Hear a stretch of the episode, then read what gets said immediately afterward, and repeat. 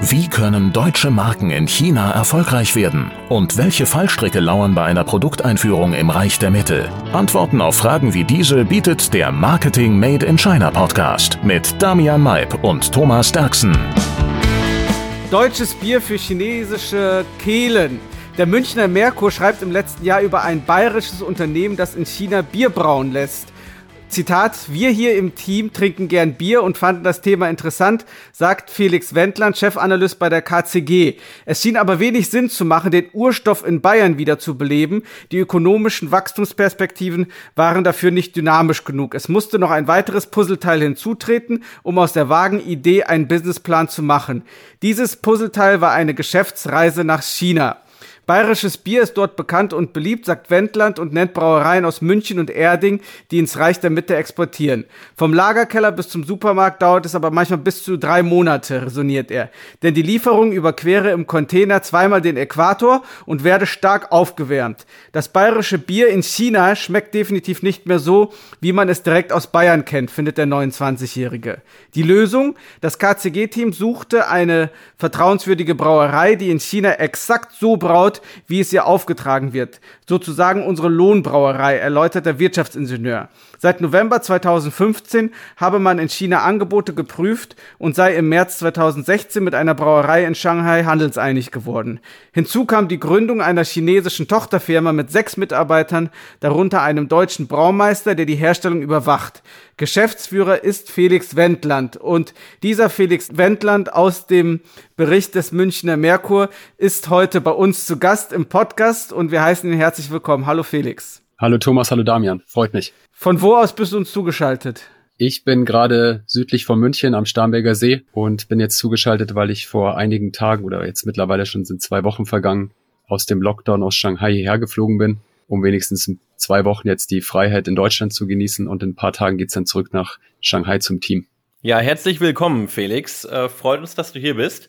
Normalerweise hätten wir ja den, äh, den Podcast gerne in unserem Studio in Shanghai gedreht, mit dir und Thomas und mir alle in einem Raum. Hatten wir ja auch so geplant, aber dann kam durch die Pandemie in Shanghai und die Lockdowns, ähm, worüber wir in den letzten Folgen gesprochen haben, doch alles anders. Nun bist du nach Deutschland geflogen und äh, bist dementsprechend gerade zugeschaltet und Thomas und ich sitzen hier äh, derzeit noch die Quarantäne ab und hoffen, dass wir bald raus dürfen. Also herzlich willkommen aus Deutschland und erzähl uns doch mal vom, vom Anfang deiner, deiner China-Story. Wie bist du überhaupt nach China gekommen? Ähm, wir haben ja schon in der Story erwähnt, quasi vom Wirtschaftsingenieur in Bayern zum, in Anführungszeichen, Bierbrauer in Shanghai. Wie kam es dazu, Felix? Ja klar, also ich muss wahrscheinlich am Anfang mal zunächst klarstellen, dass ich selbst gar kein Brauer bin, sondern wir uns einen deutschen Braumeister in China gesucht haben, der ähm, auch schon lange China-Erfahrung hatte und eben vor Ort für den Einkauf unserer Rohstoffe zuständig ist und auch das Bier braut. Ähm, ich selber bin Geschäftsführer der, der Gesellschaft in China, habe aber mit dem eigentlichen Brauprozess nichts zu tun. Mein Interesse für China hat sich im Endeffekt im Studium entwickelt. Ich habe Wirtschaftsingenieurwesen studiert und natürlich waren da in vielen Kursen immer der Produktionsstandort China ein großes Thema. Und ich habe mich dann auch privat immer mehr mit dem Thema China befasst, habe dann die erste Reise in 2012 ähm, nach China gemacht insbesondere nach Shanghai und Beijing. Und es hat mir einfach ähm, extrem gefallen. Und natürlich war auch China immer als ähm, Produktionsstandort für, für die Unternehmen, für die ich vorher gearbeitet habe oder für die Projekte, die wir hatten, ähm, immer sehr interessant. Also der private sowie das berufliche Interesse sind da einfach so, ich würde sagen, ab 2012, 2013 entstanden. Und dann hat sich das durch mehrere Reisen nach China auch verfestigt. Und du bist ja momentan in Deutschland, wohnst aber eigentlich in Shanghai. Da haben wir uns auch das erste Mal getroffen. Hast du Damian wahrscheinlich auch das erste Mal getroffen. Und du Richtig. bist aber jetzt quasi auf dem Sprung wieder zurück nach Shanghai. Das ist sehr verwunderlich, weil wir immer noch hier zur Zeit der Aufnahme im Lockdown sitzen und wir auch schon in anderen Folgen darüber gesprochen haben, dass es gerade ein Exodus von Ausländern aus Shanghai ins Ausland gibt. Äh, du aber den anderen Weg auf dich nimmst und mit deiner Familie zurück nach Shanghai kommst. Ähm, wie, wie sieht es aus jetzt, deine momentane Lage und ähm, was bewegt dich dazu, zurück nach äh, China zu kommen? Also dein, dein Team braucht dich wahrscheinlich hier, ne? Also genau, es sind mehrere Gründe. Ähm, zum einen ist es selbstverständlich berufliche Gründe. Wir sind immer noch ähm, in dem Startup-Status eines Unternehmens, also in der extremen Wachstumsphase, hatten jetzt natürlich auch ähm, einige Rückschläge durch den Lockdown vermelden müssen. Zum einen, weil unser Lager geschlossen war in Shanghai. Ich muss vielleicht nochmal auch zu deinem Anfangskommentar korrigieren. Die Brauerei ist nicht direkt in Shanghai, sondern außerhalb von Shanghai, aber unser Hauptlager ist in Shanghai und musste natürlich aufgrund der Lockdown-Maßnahmen auch schließen. Das heißt, wir waren jetzt die letzten Wochen und sind aktuell nur eingeschränkt lieferfähig. Und dann sind natürlich auch wie bei allen großen Unternehmen in China aktuell die Lieferketten unterbrochen. Das heißt, wir können auch aktuell keine frischen Produkte produzieren. Und ich hoffe einfach, dass sich das jetzt in den kommenden Wochen etwas vereinfacht und die Lage auch besser wird. Und ja, der Hauptgrund ist, dass ich wirklich zurückkomme, um das Team dann auch wieder vor Ort zu unterstützen. Und wir einfach davon ausgehen, dass der Lockdown irgendwann zu Ende ist und wir dann wieder aktiv unsere Kunden beliefern können und dann auch Kundenbesuche machen können. Und diverse Messen finden auch in den, in den nächsten Monaten statt außerhalb von Shanghai, so dass es für mich eigentlich ähm, keine andere Möglichkeit gibt, als zu sagen, dass ich jetzt zurück nach Shanghai komme und gemeinsam mit dem Team eben weiter an dem Aufbau unter, unseres Unternehmens arbeite. Ja, für meine Einleitung muss ich mich entschuldigen. Das war ein Zitat aus dem Münchner Merkur. Also von daher können wir wieder lernen, nicht alles das glauben, was man online liest. Also das hat der Münchner genau. Merkur so geschrieben. Also die Brauerei ist nicht in Shanghai. Das sei dann hiermit korrigiert. Nicht direkt in Shanghai, mhm. sondern außerhalb von, von Shanghai. Und ähm, deswegen sind wir eigentlich im ersten Schritt gar nicht so vom Lockdown betroffen gewesen, weil ja im Endeffekt wirklich nur Shanghai ähm, unter Lockdown gesetzt wurde. Jetzt in, in dem Teil von China. Aber dadurch, dass wir eben einen Großteil unseres Warenbestands in Shanghai lagern, hat es natürlich dann doch ähm, einen erheblichen Einfluss auf unser Geschäft gehabt. Und dadurch, dass äh, viele unserer Lieferanten auch selbst in Shanghai sitzen und sich an die ähm, ja, Lockdown-Maßnahmen zu halten haben, können wir aktuell zum Beispiel kein Ver Verpackungsmaterial an die Brauerei liefern so dass wir jetzt kurzfristig neue Lieferanten finden mussten. Und das äh, stellt dich natürlich dann direkt vor neue Herausforderungen, weil neue Lieferanten laufen ja eigentlich durch einen Zertifizierungsprozess, ob die wirklich auch unsere Qualität einhalten können.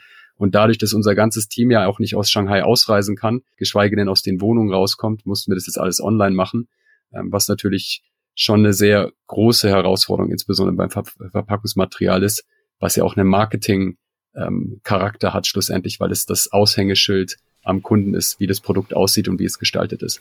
Und man muss ja auch sagen, auch wenn der Lockdown in Shanghai der berühmteste ist, dass es wirklich viele Orte und Städte in China gibt, die auch im Lockdown sind. Also laut genau. meinen letzten Informationen sind es irgendwie über 100, äh, sogar an die, es kratzt an der 200er Grenze, weil die Zero-Covid-Policy ist ja in ganz China vorherrschend. Ist ja nicht so, dass das nur in Shanghai ist. Nur in Shanghai ist wohl der größte Ausbruch im Moment und der, der es am meisten in den Medien, in die Medien schafft. Genau. Ja, also wir, wir haben auch Probleme natürlich in anderen Regionen, wie du gerade gesagt hast. Es sind mehr als 100 Städte im Lockdown, ähm, insbesondere im Nordosten, wo wir ein sehr starkes Vertriebsnetzwerk haben, ähm, zum Beispiel in Harbin. Ähm, die aktuelle Situation ähm, weiß ich jetzt heute nicht. Letzte Woche war, waren da noch Lockdown-Maßnahmen, ähm, die, die unser Geschäft auch dort sehr stark beeinflusst haben. Ähm, also wir sind nicht nur aufgrund von der Situation in Shanghai sehr stark betroffen, sondern eben auch, weil außerhalb von Shanghai einige Städte ähm, ja in Lockdown sind und wir somit unsere Produkte nicht an den Mann bringen. Und kannst du uns dann in dem Atemzug auch direkt was über eure wichtigsten Märkte erzählen?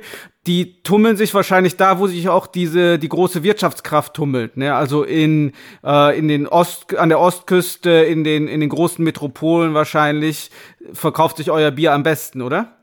Interessanterweise sind die, sagen wir mal, die, die Tier 1 Städte wie Beijing, Guangzhou, und ähm, auch Shanghai gar nicht unsere Hauptmärkte. Wir haben immer am Anfang gedacht, dass wir da mit den ähm, deutschen Bier nach Reinheitsgebot einen sehr guten Absatzkanal haben, hatten dann aber kurzfristig festgestellt, äh, dass wir uns besser aufstellen können in den, in den Anführungszeichen kleineren Städten. Also Hangzhou zum Beispiel hat auch acht Millionen Einwohner, ähm, gilt für uns, ist für uns aber eine kleinere Stadt im Vergleich jetzt zu Beijing und Shanghai und haben es eben sehr stark darauf jetzt angesetzt, dass wir auf die Tier 2 und Tier 3 Städte gehen und durch auf jeden Fall auch das, das persönliche Netzwerk unserer Vertriebsmitarbeiter. Im Nordosten haben wir es im Nordosten eben geschafft, ein sehr gutes Vertriebsnetzwerk aufzubauen, insbesondere Harbin und in Shenyang, sind aber auch sehr, sehr stark in Xi'an und in Zhengzhou, in Henan.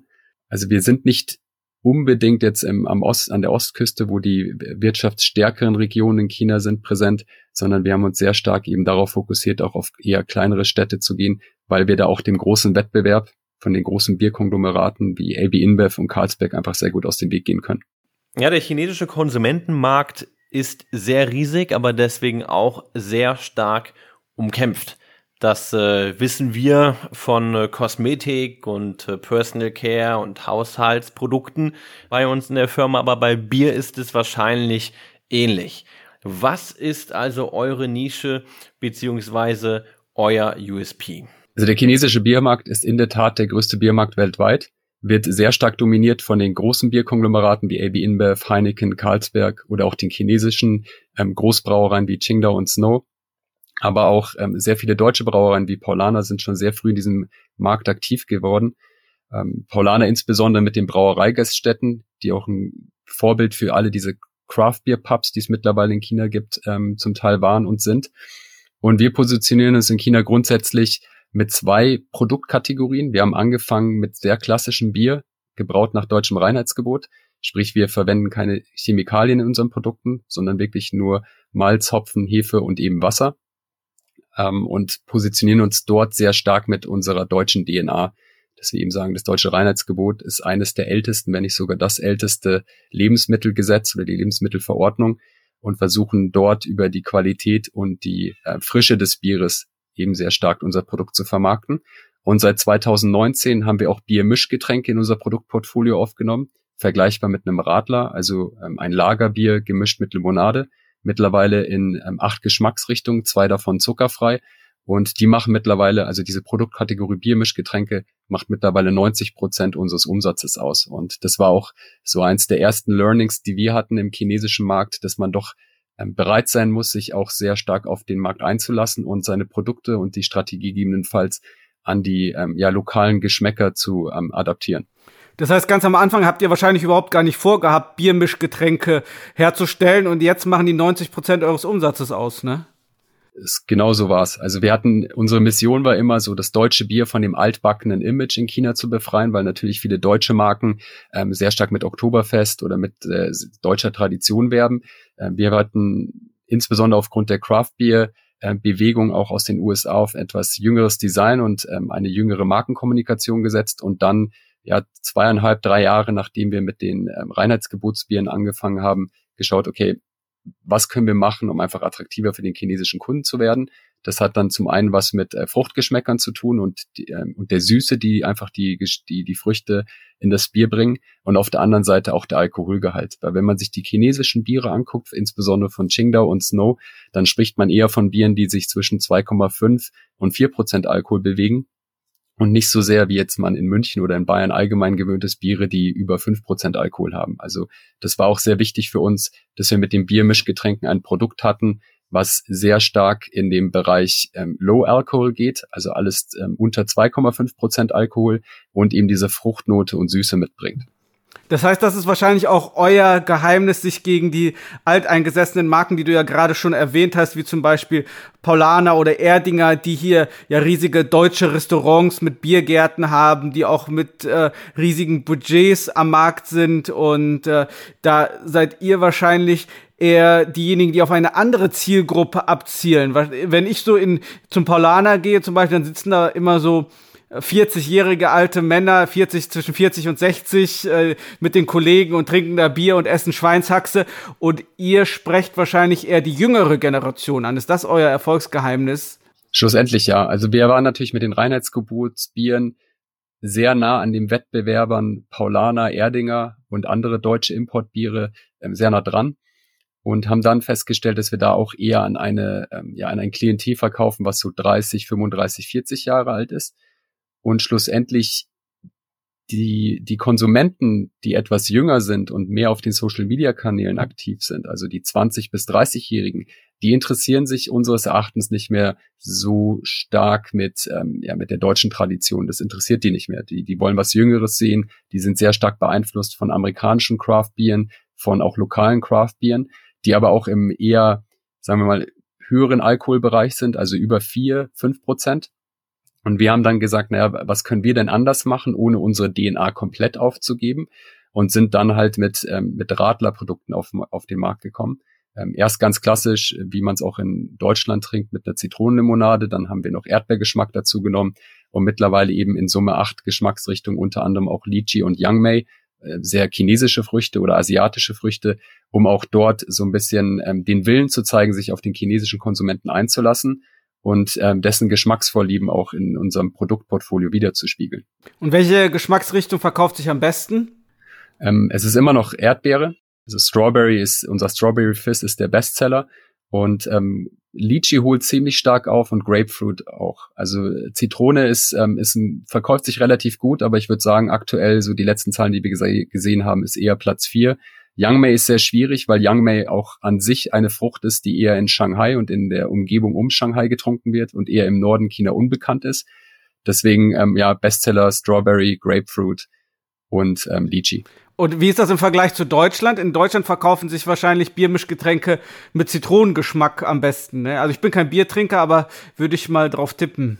Also die letzten Analysen, die wir gelesen haben und vom Market Research Instituten ist ähm, natürlich das klassische Radler, das äh, bestverkaufte äh, Biermischgetränk in Deutschland, gefolgt von einem Cola-Weizen, also ein Weißbier mit Cola, welches wir jetzt in China auch nächsten Monat auf den Markt bringen, weil wir da einfach gemerkt haben, dass ähm, dass wir da so ein bisschen mehr von unserer DNA noch wieder einfließen lassen können. Also wir wollen natürlich schon noch an unserer, ähm, aus unserer Herkunft aus Deutschland festhalten. Das ist auch ein Teil unseres Brandings.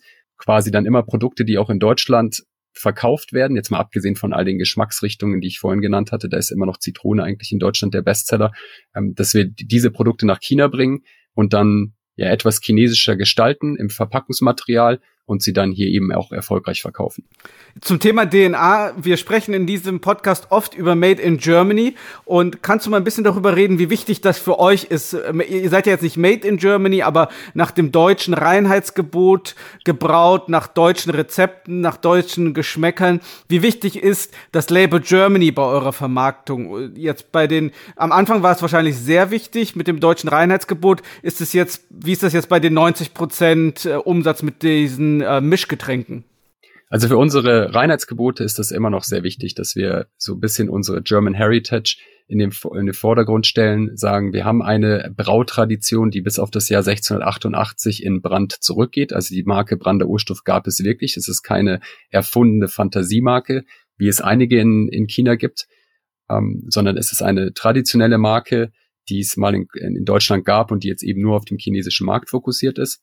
Und dort ist es wichtig, dass wir das kommunizieren. Also für die Reinheitsgebotsbiere, dass wir auch ähm, gemäß des Reinheitsgebots weiterhin brauen, dass unsere Rohstoffe aus Deutschland kommen, abgesehen vom Wasser. Das haben wir natürlich lokal bei unserer Brauerei. Aber das, das vermarkten wir auch so. Wir zeigen das mit den Zertifikaten, dass unser Hopfen und unser Malz aus Europa slash aus Deutschland kommt und präsentieren uns da auch in gewisser Weise als deutsch-chinesisches Unternehmen. Bei unseren Bierpops, so nennen wir unsere Biermischgetränke, ist es etwas anders. Da steht nicht mehr so stark ähm, unsere deutsche DNA im Vordergrund, sondern da bewerben wir, dass äh, ein Radler grundsätzlich auch ein Produkt ist mit ähm, einer gewissen Tradition in Deutschland.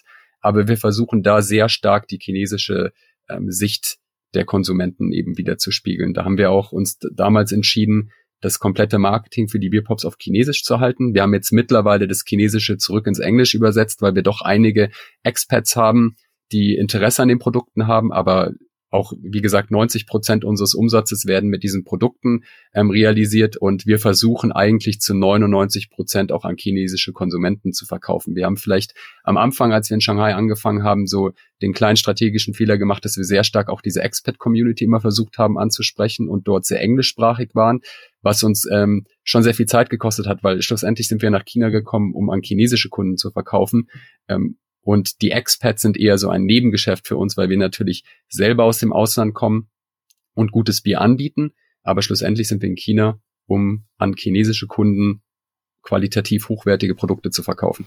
Und wie wir diese Podcast in verschiedenen Folgen ja auch schon angesprochen haben, wird die Expert-Community auch immer kleiner. Ist ja sowieso schon eine Minderheit, aber durch ja. die Corona-Maßnahmen ist China leider nicht mehr so attraktiv für Ausländer, wie es vor ein paar Jahren mal war. Von daher ist das, glaube ich, schon eine gute Entscheidung. Habt ihr denn auch Überlegungen, ist es vielleicht eine Idee, obwohl in dem Artikel ja drin stand, dass Deutschland oder Bayern als Markt und von den äh, Wachstumspotenzialen nicht so interessant ist wie China jetzt. Aber vielleicht äh, würde ja Yangmei Bier auch gut in Deutschland ankommen. Was meinst du? Wir hatten äh, vor zwei Jahren mal einen Probesud gemacht, auch bei einer Brauerei in Bayern äh, für unser BPA. Das ist schlussendlich ein IPA, also ein sehr ja, craft-bieriges Bier.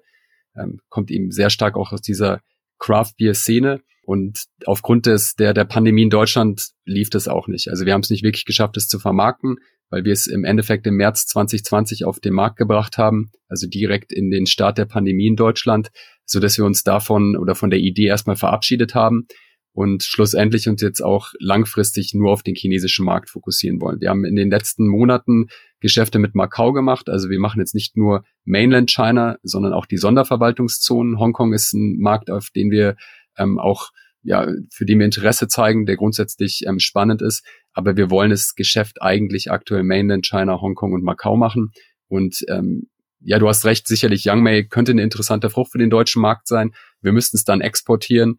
Und aktuell sind ja die Logistikkosten sehr hoch und ich denke, dass wir dann mit dem doch sehr günstigen Bierpreisen, die man hier in Deutschland antrifft, einfach nicht konkurrenzfähig sind. Also Bier in Deutschland ist einfach ein sehr günstiges Produkt. Die Qualität ist hervorragend ähm, logischerweise mit dem Reinheitsgebot und auch mit der langen Brautradition. Ähm, da würden wir jetzt meines Erachtens nicht wirklich zum Zuge kommen beim Kunden, wenn wir aus China ein ähm, importiertes Produkt dann verkaufen, was wesentlich teurer ist als die lokalen Produkte. Ja, kommen wir zum Thema Marketing. Äh, genau, unser Podcast heißt ja auch Marketing Made in China. Manchmal äh, sind wir mehr Marketing und E-Commerce-lastig, manchmal haben wir auch ganz andere Themen. Aber mit dir wollen wir auch darüber heute sprechen, denn du bist da ja auch an der Vorfront denn du vermarktest deine eigene Biermarke in China. Wir machen mit unseren Kunden viele Livestreams und äh, Marketing auf, auf Plattformen wie, wie Douyin und äh, Xiaohongshu, Bilibili und viele weitere. Thomas sagt ja auch immer, er ist auf mehr als 20 Plattformen vertreten, also die Vielfalt ist groß. Bei ähm, Food and Beverage läuft jedoch vieles offline ab, hat man das Gefühl. Was sind eure Marketingstrategien, Felix, um Brander Urstoff an den Mann beziehungsweise auch an die Frau zu bringen? Du hast es komplett richtig gesagt. Das ähm, Konsumentenverhalten in China ist total anders als in Deutschland. Ähm, ich komme selber aus München, da ist es einfach gang und gäbe, dass du den Kasten Bier nach Hause stellst und den dann im Ablauf der Zeit trinkst. In, in China ist die Besonderheit, dass der Konsum von Alkohol zu Hause sehr, sehr niedrig ist. Das liegt zum einen daran, dass ähm, auch hau hauptsächlich unsere Zielkonsumenten, also 20 bis 30-Jährige, noch zu Hause leben. Das heißt, zu Hause bei ihren Eltern sowieso weniger trinken, sich weniger aufhalten, sondern eher ausgehen, um sich mit Freunden in Bars, Restaurants und KTVs zu treffen. Und auf der anderen Seite auch selten Freunde nach Hause einladen, weil entweder die Wohnungen nicht zu groß sind oder auch nicht repräsentativ genug, dass man jetzt zu Hause ähm, ja so ein Gathering macht mit mit Freunden. Ähm, deswegen haben wir relativ zügig feststellen müssen, dass unsere Online-Strategie, die wir in 2016 so im Hinterkopf hatten, dass man sagt, wir wollen sehr stark den, den Online-Vertrieb für unsere Biere aufbauen, dass es nicht so funktioniert hat. Und ähm, aktuell muss ich ehrlich sagen, wir verkaufen drei Prozent unseres gesamten Umsatzes nur online, was natürlich für eine E-Commerce Nation wie China sehr, sehr gering ist. Aber das hängt zum einen damit zusammen, dass wir in Flaschen verkaufen. Das heißt, die Logistikkosten im Vergleich zum doch relativ niedrigen Verkaufspreis sind einfach zu hoch, dass sich viele ähm, ja, Konsumenten einfach ähm, denken, naja, warum soll ich mir ein Produkt online kaufen, wo im Endeffekt die Logistikkosten genauso teuer sind wie das Produkt an sich. Und dann, wie du es auch angesprochen hast, wenn man mal zwei Flaschen zu Hause trinken möchte, dann geht man einfach zum nächsten Convenience Store um die Ecke, der maximal zwei bis fünf Gehminuten entfernt ist und kauft sich dort sein Bier. Und das war dann auch der Ansatz, wo wir gesagt haben, wir müssen viel stärker die Produkte wieder in den Offline-Vertrieb bringen, sprich in Convenience Stores und in Supermärkte und aber in Bars, Restaurants, KTVs und andere Entertainment-Einrichtungen, wo die jungen Chinesen wirklich hingehen, feiern, trinken und wo wir die Möglichkeit haben, die Kunden auch direkt das Produkt probieren zu lassen. Das ist ja auch noch ein großer Nachteil am, am Bier oder allgemein an, an Food und Beverages, dass man das Produkt online nicht probieren kann wenn man ähm, Kosmetikprodukte sich im Internet anguckt, die beworben werden, dann geht's ja beim Lippenstift zum Beispiel um die Farbe. Das heißt, das Risiko, sich den Lippenstift zu bestellen und etwas zu bekommen, was einem nicht gefällt, ist wesentlich geringer, als wenn man ein Bier online angepriesen bekommt und es schmeckt einem schlussendlich nicht, wenn es gekauft hat. Das heißt aber nicht, dass wir kein Online-Marketing machen. Wir sind sehr stark auf Douyin und WeChat ähm, unterwegs, versuchen dort eben Follower-Base aufzubauen, ähm, die dann auch in gewisser Weise natürlich zu unseren E-Commerce-Kanälen zu schicken. Aber ein Großteil unseres Marketings äh, findet wirklich am Point of Sale statt. Das heißt in Bars, in Restaurants mit Aktivitäten, wo wir Promoter Girls haben und ähm, Jungs, die in, in zum Teil auch in Tracht für unsere Reinheitsgebotbiere die, die Produkte anpreisen und eben die Teilnahme an Craft Beer Festivals und an Messen überall in China, wo schlussendlich Craft Beer oder auch ähm, Bier oder Food und Beverage Messen stattfinden, um dort unsere Produkte dann in dem Sinne B2C und B2B-Kunden gleichermaßen vorzustellen. Das heißt aber, dass so harte Lockdowns für euch ganz besonders hart sind, ne? Also nicht nur jetzt von der Lieferung und Produktion her, sondern auch vom Vertrieb.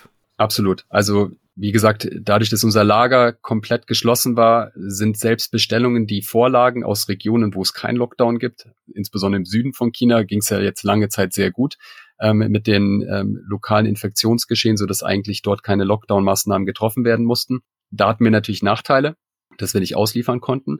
Ähm, was das Team aber ganz gut gemacht hat, insbesondere in den letzten Wochen in Shanghai, sind diese Group Purchase Aktivitäten, dass wir gesagt haben, wir können zwar nicht aus Shanghai rausliefern, aber wir haben ja die Möglichkeit, wieder etwas näher an unsere Shanghai-Kunden heranzutreten und haben dann eben ähm, an einzelne Compounds, also an größere Wohnkomplexe, Sonderaktionen gefahren, dass wir gesagt haben, wenn ihr 20 Kisten bestellt, bekommt ihr einen guten Preis für unsere Produkte ähm, und haben dann dort eigentlich ganz gut geschafft, ähm, Umsatz zu generieren in den letzten Wochen, obwohl eigentlich der Lockdown unser Geschäft außerhalb von Shanghai relativ ja, lahmgelegt hat.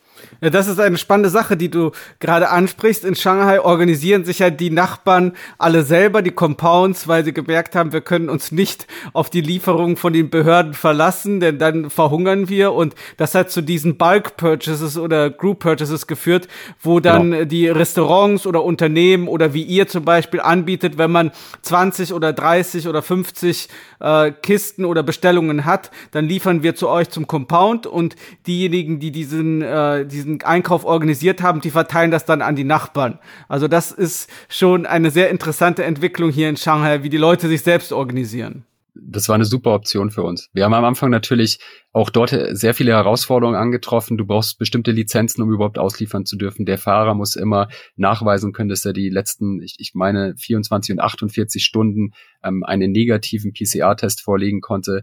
Ähm, die Logistikkosten sind explodiert, weil natürlich nicht jeder Fahrer diese Lizenz erhalten hat. Die ähm, Vans oder auch LKWs, die wir ver verwendet haben, waren natürlich auch nicht in in der Masse verfügbar, dass wir jetzt ähm, jeden Tag ausliefern konnten, sondern wir haben dann mehrere Bestellungen immer quasi gesammelt über die Woche und geschaut, dass wir am Donnerstag, Freitag vor dem Wochenende die Produkte dann ausgeliefert haben. Und ähm, wenn man jetzt so die Diskussion sieht, die wir im Team haben, die wir auch mit Kunden geführt haben, wir haben sehr viele neue Kunden dazu gewonnen und es hat auch zum Teil zu unserem allgemeinen äh, Branding und zum Marketing beigetragen, weil auch viele Kunden bei uns bestellt haben, die noch nicht mit unseren Produkten in Kontakt ähm, gekommen sind zuvor.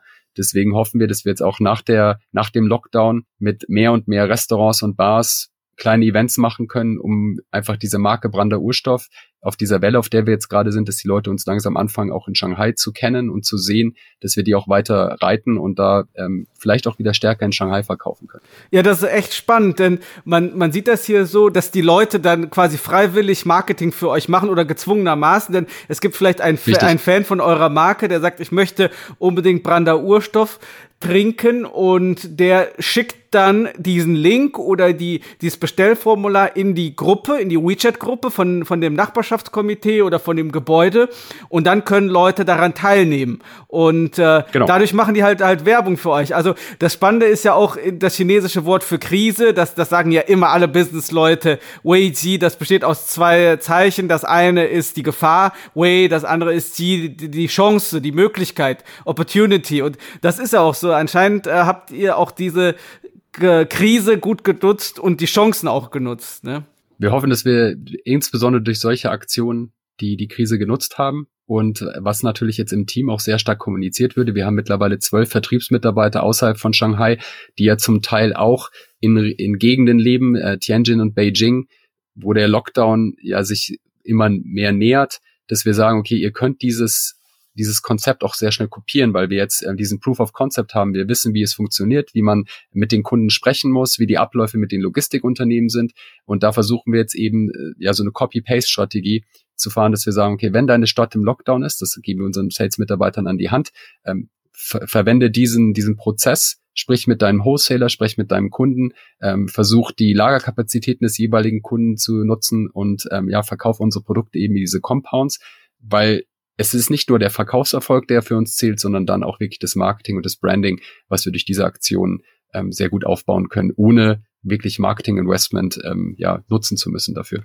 Und das ist ja schon eine sehr chinesische Herangehensweise, dass man sich in einer Wahnsinnsgeschwindigkeit den Umständen anpasst, weil hier in China passiert ja alles gefühlt mit äh, doppelter Geschwindigkeit als in Deutschland. Und äh, da, dazu auch die nächste Frage, wie ist denn euer Team aufgestellt? Also wenn ich raten würde, dann ist es wahrscheinlich rein chinesisch. Bei den meisten deutschen Unternehmen und Marken ist es ja sowieso so, dass der Geschäftsführer, wie du, dann äh, Deutscher ist und der Rest des Teams dann chinesisch aufgestellt. Und wie läuft denn die Zusammenarbeit zwischen Deutschland und China? Ich meine, ihr seid ja, äh, wenn ich das richtig gelesen habe, in dem Bericht, äh, die Investoren oder, oder euer Unternehmen aus Deutschland, die Geldgeber sind ja alle deutsch und das Team ist wahrscheinlich chinesisch. Also bei uns im Team sind wirklich alle chinesisch, abgesehen von mir, dem Braumeister und meinem Geschäftspartner. Mein Geschäftspartner ist aber in Deutschland, war auch seit der Pan also Pandemiebeginn in China seit Januar 2020 leider nicht mehr im China. Das sind also die drei deutschen Gesichter, die hinter der Marke Brander Urstoff stehen und der Rest sind chinesische Kollegen. Äh, mit dem die Zusammenarbeit ähm, hervorragend läuft. Also wir hatten natürlich Startschwierigkeiten, insbesondere beim Rekrutieren der Mitarbeiter, finden wir die richtigen Mitarbeiter. Äh, man hat die sprachliche Barriere, äh, insbesondere im Vertriebsteam. In Shanghai sprechen ja die meisten ähm, chinesischen Mitarbeiter Englisch oder man setzt es voraus, dass jemand sich auf ähm, Englisch ähm, verständigen kann. Außerhalb von Shanghai ist es noch anders. Das heißt, unser Vertriebsteam ähm, spricht, da, sprechen nur vereinzelt Mitarbeiter Englisch. Deswegen haben wir uns auch einen Sales Director in Shanghai angestellt, der eben auch diese sprachliche Barriere dann ähm, überbrückt. Also das Team ist rein chinesisch, abgesehen von mir und dem Braumeister. Und ähm, ja, grundsätzlich zur Zusammenarbeit, wie gesagt, läuft wirklich gut. Wir ähm, sitzen alle in einem Büro. Wir haben eine sehr flache Hierarchie. Das ist wahrscheinlich für viele äh, chinesische Mitarbeiter sehr unüblich. Aber dadurch, dass ähm, wir jetzt als Deutsche natürlich auch viel lernen müssen, immer wieder vom chinesischen Markt und auch in, in gewisser Weise natürlich Unterstützung brauchen, um vor allem bei Food- und Beverage-Produkten ähm, die, die chinesischen Kaufverhalten und das Konsumentenverhalten an, an, an sich zu lernen, ist natürlich wichtig, dass man nicht ähm, diese, diese starken Hierarchien hat, sondern dass man sehr zugänglich ist, damit man auch dieses Feedback sich von den Mitarbeitern holen kann. Nun haben wir auch äh, viele Zuhörer äh, aus, aus ähnlichen Industrien oder vielleicht Firmen, äh, die noch nicht in China sind oder schon in China sind und, und Anregungspunkte erhalten möchten. Was sind denn aus deiner Erfahrung nach die drei wichtigsten Punkte, um eine Alcoholic Beverage Marke in China zu etablieren? Und was sind die größten Herausforderungen? Also für uns das größte Learning war absolut, dass wir sehr strikt waren am Anfang mit dem Reinheitsgebot, dass wir uns überhaupt nicht ähm, bereit erklärt haben, so Biermischgetränke auf den Markt zu bringen. Ähm, das hat eine, relativ lange Zeit gedauert, zweieinhalb, drei Jahre, dass wir einfach nicht äh, berücksichtigt haben, dass diese chinesischen Besonderheiten im Geschmack äh, wichtig, sehr wichtig sind und dass man auch ja bereit sein muss, ein bisschen an seinen Markenauftritt und an dem Portfolio zu arbeiten. Das war, glaube ich, so das größte Learning, was wir hatten. Dann natürlich, das hat mir auch ja schon thematisiert, das Konsumverhalten muss besser analysiert werden. Wir haben gedacht, als ähm, größtes als größte E-Commerce-Nation weltweit, dass natürlich auch der Verkauf von Bier sehr einfach über das Internet äh, zu bewerkstelligen ist. Das war nicht der Fall. Ähm, und dann sowieso die Umsatzziele, die wir hatten oder die Herangehensweise, wie, wie schnell man profitabel wird. Nur weil der Markt so groß ist, sollte man sich nicht von der Größe blenden lassen. Also man muss immer noch sehr viel ähm, Herzblut rein investieren, muss die Marke, die Marke aufbauen, muss ein Branding gewährleisten, so dass ich sagen würde, man müsste wenn man sich den chinesischen Markt wirklich, ähm, ja, wenn man den angehen möchte, wenn man dieses, diese Herausforderung antritt, sollte man mit sehr konservativen Umsatzzielen am Anfang erstmal planen, weil es einfach sehr viel Zeit braucht und man auch viel verändern muss an der eigenen Strategie. Und ja, die größten Herausforderungen, Rekrutierung von Mitarbeitern. Du musst ein Team haben, dem du zu 100 Prozent vertrauen kannst. Im anderen, andernfalls bist du im ersten Schritt natürlich sprachlich ähm, aufgeschmissen. Du musst Kunden identifizieren. Das hat sehr viel bei uns zu tun gehabt mit dem Konsumverhalten. Wir haben gedacht, wir können direkt an den Endkunden verkaufen, haben dann aber gelernt, dass es in China sehr eingefahrene Vertriebsstrukturen für insbesondere Bier gibt. Also du musst über Wholesaler und Distributoren verkaufen. Ähm, ja, und die größte Herausforderung war am Anfang die sprachliche Barriere, weil man natürlich mit einem Dolmetscher arbeiten kann, aber da geht so viel verloren, dass wir uns dann ähm, dazu entschieden haben, also ich persönlich mich dazu entschieden habe, Chinesisch auch zu lernen. Unser ähm, Braumeister spricht auch Chinesisch, damit man einfach auch mitbekommt, was im Team zwischen den Mitarbeitern los ist, wenn die sich auf Chinesisch unterhalten. Und auch bei Kundengesprächen ist es natürlich eine ganz andere Herangehensweise, wenn man als ähm, ja, Ausländer, als Lao Wai auch etwas Chinesisch spricht, weil man dann natürlich ein ganz anderes Standing bei dem Kunden hat. Und mit den konservativen Umsatzzielen, ich glaube, da hast du schon einen ganz wichtigen Punkt angesprochen, weil es viele deutsche Marken gibt oder Start-ups, junge Unternehmen, die noch nicht auf dem chinesischen Markt sind und die dann mit einer chinesischen Agentur zum Beispiel sprechen und die versprechen denen dann das Blaue vom Himmel und sagen, ihr werdet Millionen und Milliarden Umsätze in den ersten paar Jahren machen. Aber das ist, glaube ich, sehr utopisch hier in China von, von direkt von der Pike auf riesige Umsätze zu machen. Denn haben wir auch schon festgestellt, dass es ist ein riesiger Konsumenten Markt, der aber genauso umkämpft ist und nicht nur von deutschen Marken, sondern von australischen, amerikanischen, koreanischen, die tummeln sich ja auch alle hier, ne? Also insbesondere beim Bier ist der, ist der Markt gewaltig groß. Der Wettbewerb ist sehr intensiv. Wie gesagt, die großen Brauereikonglomerate sind seit 20 Jahren hier im Markt aktiv, beherrschen den Markt zu ähm, 70, 80 Prozent da ist so viel Geld im Markt, dass man als kleine Marke ähm, mit einer, sagen wir, mit sehr wenig Marketing-Investment sich sehr schwer tut, schnell in diese Größenordnung zu kommen, die du gerade angesprochen hast, dass man exorbitante Wachstumsraten vorlegt und schnell profitabel ist. Man muss sehr viel Zeit mitbringen. Wir sind jetzt mittlerweile im, im sechsten Jahr. Wie gesagt, wir haben 2016 angefangen. Am 9. Mai ähm, ist quasi unser sechsjähriges Jubiläum in China. Wir sind mittlerweile auf einem sehr guten Weg, aber wir sind noch lange nicht da, wo wir eigentlich hätten sein wollen, als wir angefangen haben, ähm, dieses, ja, dieses Business zu starten. Ähm, wir brauchen auch noch Zeit. Und ähm, ja, wir haben viele Learnings gemacht, wie angesprochen. Wir sind auch auf der Suche nach einem chinesischen Partner aktuell, weil wir gemerkt haben, als, als rein deutsches Unternehmen mit einer Investorenbasis, die nur aus Deutschland kommt, tut man sich natürlich auch schwer, weil einem diese ganzen ähm, Zugänge zu, zu bestimmten Markt, zu, zum Markt an sich einfach verwehrt bleiben am Anfang. Man muss so viel ähm, Zeit dann selbst investieren, diese Strukturen aufzubauen.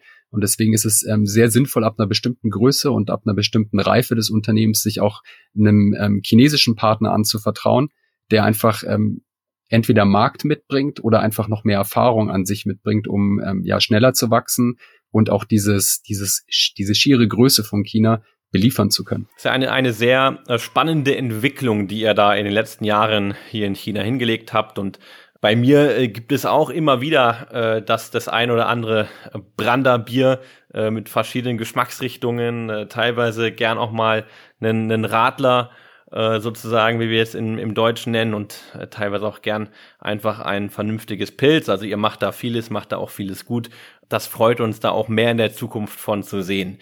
Aber wie sind denn eure äh, Zukunftspläne für die nächsten Jahre? Werdet ihr nach wie vor die Unabhängigkeit anstreben oder seid ihr offen für relevante Exit-Gespräche mit internationalen oder vielleicht auch chinesischen Firmen? Äh, wir, wir halten uns da alle Optionen grundsätzlich offen. Ähm, wir, wir wollen natürlich das Unternehmen noch selber weiter aufbauen, weil es einfach auch super viel Spaß macht, zu sehen, wie, wie man die Marke aufbaut. Das heißt, jetzt ein kurzfristiger Exit, ein hundertprozentiger Exit ist, steht bei uns nicht auf der Agenda. Wir wollen einen großen Partner finden, idealerweise, idealerweise aus China. Wir verwehren uns aber auch nicht mit internationalen Playern zu arbeiten. Ähm, für uns steht aktuell der Vertrieb der Produkte im Vordergrund. Das heißt, ähm, jegliches Investment, das wir tätigen, geht in Vertrieb und ins Marketing. Und äh, wir versuchen natürlich jetzt auch wieder sehr stark auf diese Tier 1 und Tier 2 Städte zu gehen. Ähm, auch aus dem Lockdown herauskommen mit diesen Compound Sales. Das ist ja auch ein ideales Mittel, dass man nach der, nach einem Lockdown oder hoffentlich auch nach der Pandemie weiterfahren kann. Ähm, deswegen, wir sind da, wir sind da sehr offen für alles. Ähm, wir mögen die Unabhängigkeit natürlich als Unternehmer. Wenn jetzt aber ein großer Partner kommt, der sagt, er kann unser Unternehmen ähm, auf, ins nächste Level heben, würden wir uns jetzt vor einer Diskussion natürlich nicht verschließen. Gut, dabei wünschen wir euch viel Erfolg und bedanken uns bei dir für die Einblicke und wünschen dir eine gute Reise, dir und deiner Familie. Hoffentlich klappt das alles mit der Reise nach Shanghai und ihr bleibt alle gesund und munter und die Geschäfte laufen irgendwann weiter hier in Shanghai. Vielen Dank für die Einladung und ähm, ja, wir sehen uns dann in Shanghai bestimmt. Danke Thomas und Damian. Mach's gut. Ciao. Ihr auch.